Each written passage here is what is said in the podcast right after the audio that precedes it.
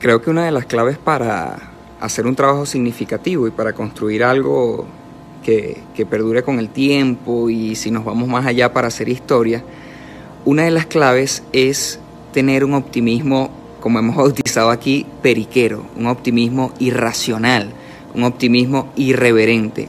Y para tener ese optimismo, obviamente hay que cultivarlo y una de las cosas que te ayudan a tener ese optimismo vuelvo y repito, son los hábitos.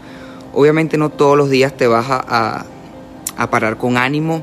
Hay días en que vas a sentir un bajoneo, como en que, oye, no va a quedar acostado. Y para eso es fundamental, y lo he dicho mucho, lo he comentado fuera de Instagram, que es el famoso modo toro.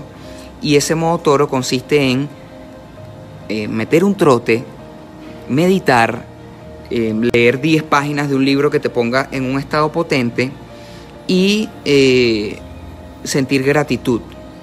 Cuando sientes gratitud, el cerebro, la química del cerebro cambia y te empiezas a sentir mejor y, y en consecuencia actúas mejor.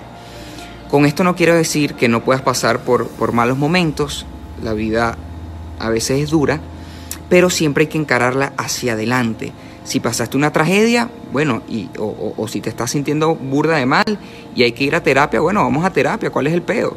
Y si hay que tomarse una pastillita, nos tomamos la pastillita, pero siempre encarando la vida hacia adelante. No podemos tener esa, esa actitud de mierda de, oye, la cosa está difícil, qué complicado, pero es que yo, que mi mamá, que vaina, que no me siento bien, que mi novio, que mi novia, bla, bla, bla, bla, bla.